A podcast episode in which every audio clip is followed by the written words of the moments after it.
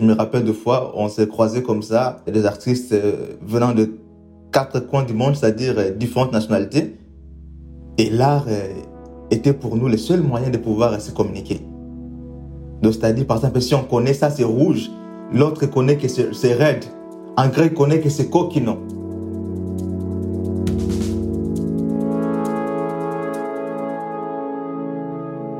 Dans l'imaginaire, la vie d'artiste est associée à une forme de luxe et de précarité presque poétique. Le luxe de pouvoir se consacrer à son art parce qu'on n'a pas besoin de s'encombrer l'esprit de bassesse matérielle. Et la précarité presque poétique de l'artiste en galère qui, s'il peine à se nourrir, au moins il nourrit son art.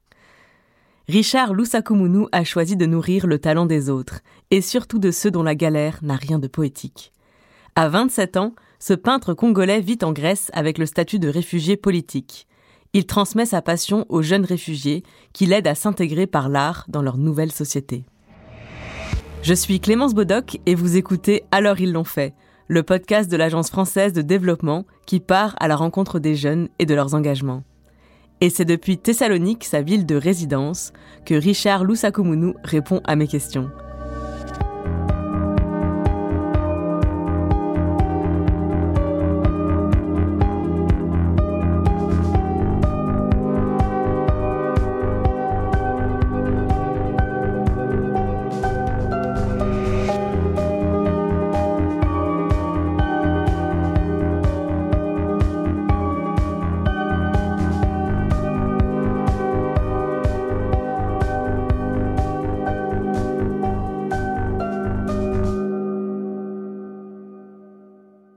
À quel âge est-ce que tu as commencé à dessiner et à peindre? À quel âge? Bon, je me rappelle déjà quand j'étais vraiment enfant, c'est-à-dire euh, à l'âge de, de 4 ans, je me souviens, il avait euh, mon père, qui est aussi artiste, peintre, graphiste, Emmanuel Lusakumono. Il était en train de rafraîchir le mur, c'est-à-dire de mettre la peinture euh, sur le mur à la maison. Et moi, j'étais à côté, j'étais en train de d'abîmer ce que lui il faisait. Cela montrait déjà des indices de ce que je serais. Et par après, à l'âge de 12 ans, je me rappelle, une fois mon père, il était sorti et il avait euh, dessiné, il avait peint un dessin comme ça sur papier, format A3 comme ça. Et il gardait ça jalousement, très jalousement. Et moi, je euh, j'avais fait sortir ce dessin et par après, j'essayais de, de les refaire. Maintenant, je pris l'original que lui avait fait, je l'ai remis à la place là où ça, ça a été et puis, j'ai pris le mien, je l'ai placé maintenant au salon. En revenant du travail, quand il est entré dans la maison, il a vu le dessin, directement il a crié, mais qui, qui l'a mis là? Il a commencé à parler. Et donc, quand il a vu le talent, il a vu que c'était vraiment une reproduction fidèle. Et c'est à ce moment-là maintenant, il a compris que j'ai hérité quelque chose de lui. Et il m'a laissé le temps et il a commencé à acheter le matériel pour moi. Et j'ai commencé à griffonner jusqu'à aller à l'Académie des Beaux-Arts.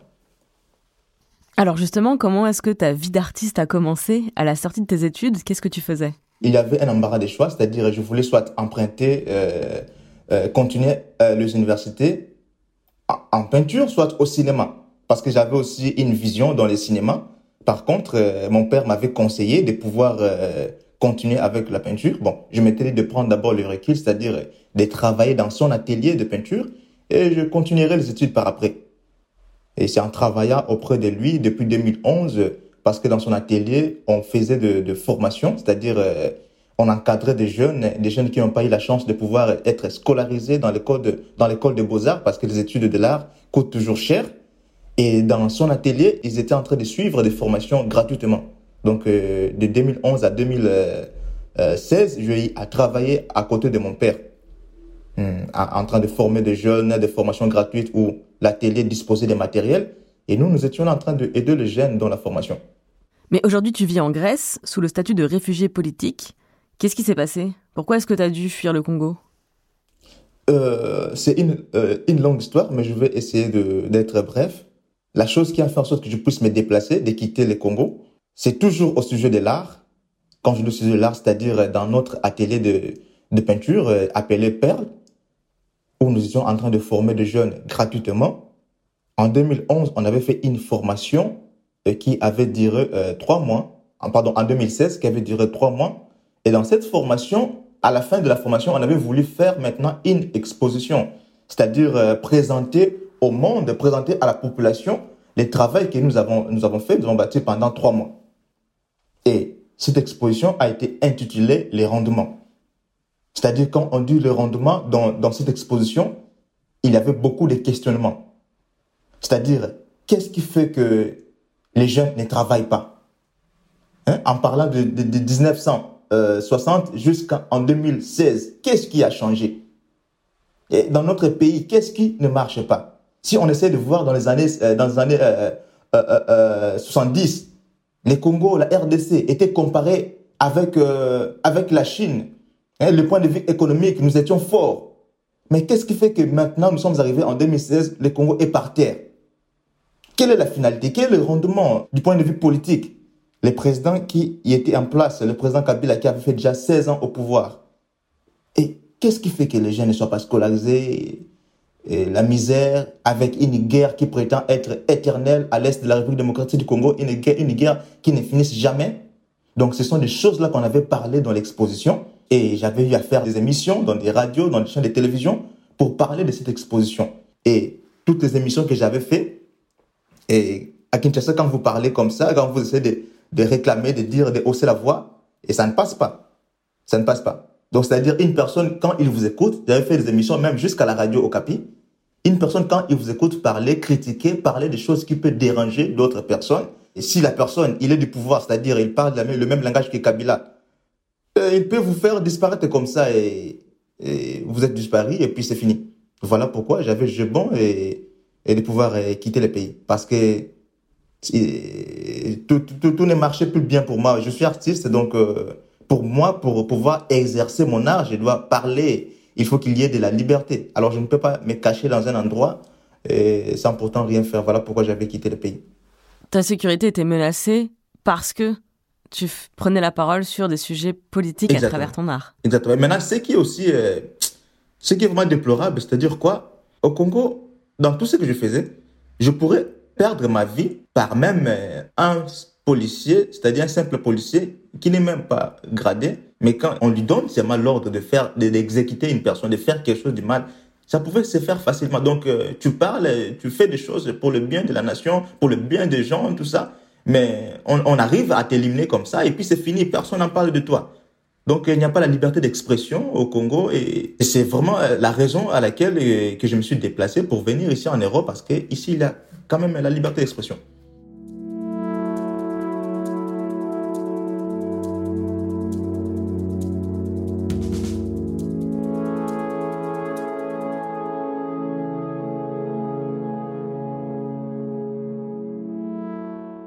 Donc tu as dû fuir le Congo directement à cause de ton art, de ton expression artistique. Est-ce qu'à un moment, en devenant réfugié politique, tu t'es dit que tu n'allais plus pouvoir être artiste, que tu allais devoir t'intégrer, travailler, que ça allait être incompatible avec être artiste? Vivre sans ma vie artistique, je dirais, ce n'est pas une vie. J'ai l'art dans les sangs, donc je me sens bien en exerçant la peinture. Devenir euh, réfugié, cela ne me limite pas, donc... Euh, je continue à vivre ma vie en tant qu'artiste. Et d'ailleurs, j'ai encore découvert beaucoup de choses euh, en venant ici. Alors ici, c'est à Thessalonique, en Grèce, où tu as créé un collectif d'artistes qui s'appelle Mazi. Ça veut dire ensemble en grec. Quel est le but de ce collectif? Pourquoi tu l'as créé? Pour parler du collectif Mazi, j'aimerais euh, faire un flashback, retour en arrière, pour parler de comment ça a commencé. Au départ, quand je suis arrivé ici à Thessalonique, j'avais croisé beaucoup de jeunes réfugiés venant de l'Afghan, venant de l'Iran, et qui avaient les talents. Mais ils sont là dans des maisons sans rien faire. Ils sont là en train d'essayer de, de, griffonner, et puis ils ne font rien. Et moi, euh, je leur avais côtoyé, je me suis dit, euh, et si on faisait un groupe, euh, c'est-à-dire un groupe d'artistes en commençant de, de travailler ensemble, faire quelques activités. Et les jeunes, ils étaient contents, ils avaient accepté l'idée. Et maintenant, euh, en côtoyant encore beaucoup de personnes avec lesquelles on partageait l'idée, ils m'ont donné beaucoup de conseils j'ai croisé aussi des artistes grecs et qui ont à peu près le même cas. C'est-à-dire, euh, vous voyez, euh, la personne, l'artiste, il est là, il travaille, mais il n'y a pas assez de visibilité, donc euh, il n'y a pas assez d'activité. Je leur avais aussi proposé l'initiative, en passant d'abord par le consul de France euh, d'anciens consuls de France, c'est Philippe Rey, auprès j'avais présenté le projet. Il avait aimé l'initiative et puis il m'avait aussi euh, prodigué beaucoup de conseils euh, pour, pour la réussite de ce projet. Et c'était des bouches à l'oreille qu'on avait euh, utilisé comme moyen pour pouvoir contacter des artistes. Maintenant, en côtoyant des artistes grecs, on a remarqué qu'il y avait aussi d'autres artistes internationaux, c'est-à-dire de l'Espagne, de l'Italie, qui vivaient ici en Grèce. Et aussi, ils ont accepté le projet. C'est ainsi que nous avons pu créer les collectifs Mazi. En 2014, euh, janvier 2019, on avait fait notre première exposition qui avait pour thème euh, Mimonissa. Mimonissa qui est un mot lingala qui signifie en français c'est rendre visible. Donc, c'est-à-dire, il avait des artistes, chacun travaillait dans son coin. Il n'avait pas assez de visibilité. Maintenant, on voulait c'est que dans cette exposition, nous puissions nous rendre visibles. Et c'était vraiment une réussite. Avec la participation de 11 artistes en 2019 et puis en 2020. Et je me rappelle même d'une histoire, pendant que je côtoyais les artistes, il y avait une dame qui est professeure, artiste grecque. Quand je lui ai présenté le projet, il m'a dit, ah, moi je ne crois pas ça, Richard, ça ne marchera pas. Bon, je n'étais pas découragé. J'avais trouvé un ami à moi, congolais aussi, qui vivait ici il y a beaucoup d'années. Elle a convaincu la dame pour participer au projet. Quand elle a participé à la première exposition en janvier 2019, elle a ramené 11 autres artistes, c'est-à-dire au total, on avait, nous étions au nombre d'une trentaine d'artistes. Le but, c'était vraiment ça, d'avoir un cadre de réflexion sur les sujets de l'art et de la peinture et commencer à travailler ensemble pour permettre à ce que, ensemble, comme on dit toujours ensemble, l'unité fait la force, c'est-à-dire ensemble nous puissions euh, produire nos œuvres et puis et les artistes soient connus. Il y a aussi des artistes grecs. Pourquoi c'est important pour toi cette mixité dans le collectif? Euh, Pour moi, il est vraiment important dans le sens que, en étant réfugié ici en Grèce, il a fallu que nous puissions euh, s'intégrer à la mode de vie de la Grèce. Donc, c'est-à-dire, si ça restait seulement un collectif pour euh, les réfugiés, je pense que ça n'aurait pas avoir euh, assez d'impact. Et voilà pourquoi, en travaillant avec les artistes grecs, actuellement, nous faisons des cours pour pouvoir maîtriser la langue. Pour, pour parler, il faut exercer la langue. C'est-à-dire, c'est en vivant au milieu avec des Grecs que nous arrivons maintenant à s'intégrer, à comprendre la langue. Donc, euh, c'est une forme d'intégration pour nous. Ça t'a aidé d'être euh, artiste, de passer par ton moyen d'expression pour pouvoir apprendre la langue et la communication en Grèce? Beaucoup, beaucoup. Je me rappelle de fois, on s'est croisés comme ça, des artistes euh, venant de quatre coins du monde, c'est-à-dire différentes nationalités. Et l'art était pour nous le seul moyen de pouvoir se communiquer. Donc, c'est-à-dire, par exemple, si on connaît ça, c'est rouge, l'autre connaît que c'est raide, en grec connaît que c'est coquino. Donc, euh, c'est l'art qui nous a aidé de pouvoir se communiquer.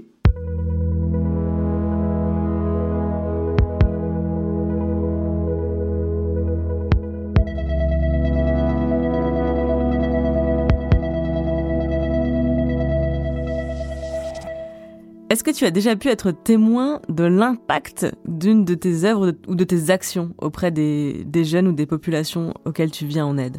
Bien sûr, bien sûr. J'aimerais aussi épingler euh, le point de la musique, parce que je ne suis pas seulement peintre, je chante aussi. C'est-à-dire, quand nous sommes arrivés ici à Thessalonique, il y avait un problème. Moi, je suis arrivé ici en 2017, euh, fin septembre 2017, je suis arrivé à Thessalonique. D'abord, je vivais à une heure du temps du centre-ville. Ce n'était pas un camp, mais un centre là où il y avait les appartements, c'est là qu'on vivait. On quittait de là pour venir au centre-ville, une heure du temps. Et avec les transports, on n'avait aussi rien, c'était très difficile. Maintenant, on avait constaté un peu l'indifférence dans la vie ici à Thessalonique. C'est-à-dire, des fois, je me rappelle même, euh, quand vous entrez dans des bus comme ça, tu es le seul noir dans le bus, et tout le monde te regarde, il vient d'où, tout le monde te regarde. Des fois, quand tu veux te mettre à côté d'une fille, des fois, elle te repousse même. Maintenant, on s'était dit, euh, dans les camps là-bas, et qu'est-ce qu'on peut faire pour que la vie, pour que les habitants de Thessalonique puissent nous accepter?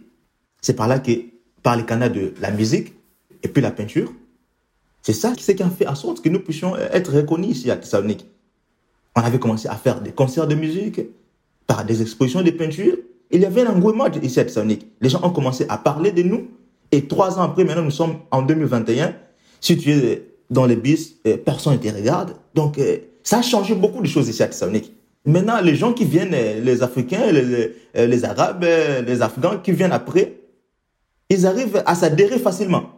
Donc, c'est-à-dire, nous, nous avons fait un grand travail pour qu'il y ait l'amélioration de vie ici. Donc, si tu es dans le bus, personne ne te regarde, et tu es à l'aise, Donc, au travers de la musique et de la peinture, c'est là qu'il y a une sorte qui puisse changer vraiment beaucoup de choses ici. Donc, moi, je suis heureux de voir ce résultat. Aujourd'hui, tu ne vis plus dans les quartiers, entre guillemets les camps de réfugiés, tu t'y rends toujours régulièrement pour donner des cours de peinture. Comment se passe un cours de peinture dans un camp de réfugiés, au camp de Diawata par exemple? Au camp de Diawata, où je donne euh, les cours de peinture, donc c'est-à-dire euh, je suis passé par les camps, je connais comment euh, la vie se déroule là-bas. Ce sont des milieux vraiment très stressants, où vous êtes dans les quatre murs, vous ne pouvez pas bouger, tout ça, c'est très difficile. Donc voilà pourquoi quand l'association euh, Naomi m'avait proposé si je pourrais commencer à donner des cours de peinture, pour moi c'était vraiment une idée géniale, j'avais directement accepté. Et en travaillant avec euh, les filles dans les camps de Diavata, on travaille toujours avec euh, des filles euh, mineures. Je connais ce qu'elles ressentent et je fais de mon mieux aussi de pouvoir donner le meilleur de moi pour les rendre heureuses, c'est-à-dire dans des camps, elles vivent dans des stress, mais quand elles viennent maintenant au centre, c'est-à-dire pour pouvoir s'exprimer, pouvoir se sentir libre.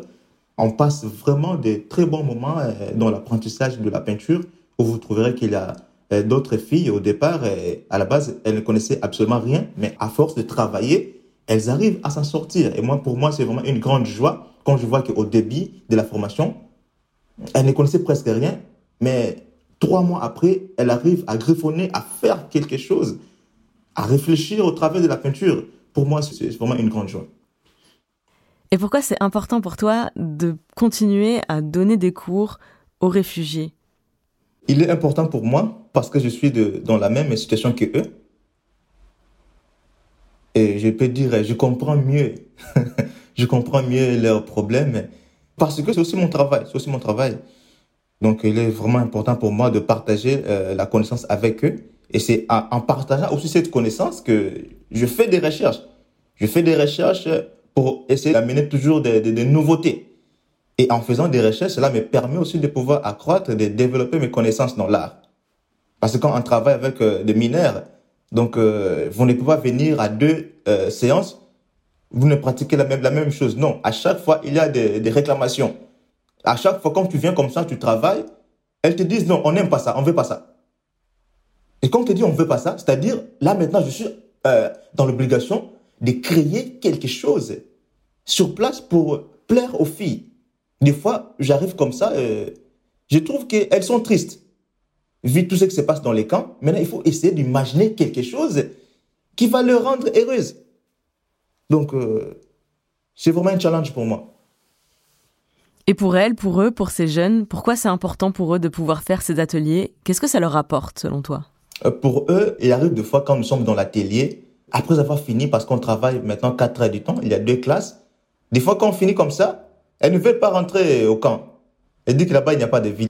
Il y a de vie qui est dans l'atelier. Donc, euh, des fois, c'est triste, mais c'est ça la vie.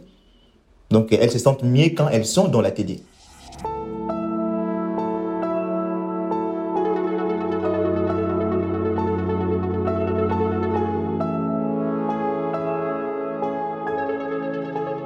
Richard, si je te demande quelles sont les causes qui te tiennent à cœur, toi, qu'est-ce que tu réponds?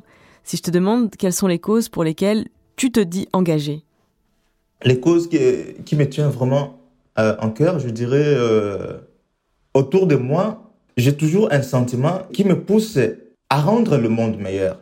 C'est-à-dire, ce n'est pas par bâton magique que je vais le faire, en passant toujours par les gens qui sont autour de moi. C'est-à-dire quand je trouve, par exemple, dans une personne, il y a un talent, mais la personne euh, en question n'arrive pas à comprendre ce qu'elle a. Et moi, j'essaie de bouger la personne, de booster, j'essaie de bouger la personne de sorte qu'elle puisse se réveiller et puis mettre en exergue ce qu'il a en lui.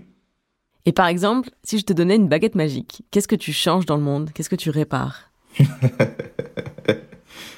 Si cela était possible, je crois, le plus important, c'est le regard, la façon de voir les choses des êtres humains. J'aurais souhaité que nous puissions parler un même langage, que nous puissions voir les choses dans la même direction, nous puissions comprendre des choses de la même façon. Euh, c'est ça que j'aurais voulu changer. Parce que ce qui nous divise, ce sont nos points de vie et notre façon de voir les choses. Pour moi, j'aurais souhaité que nous puissions voir les choses de la même façon.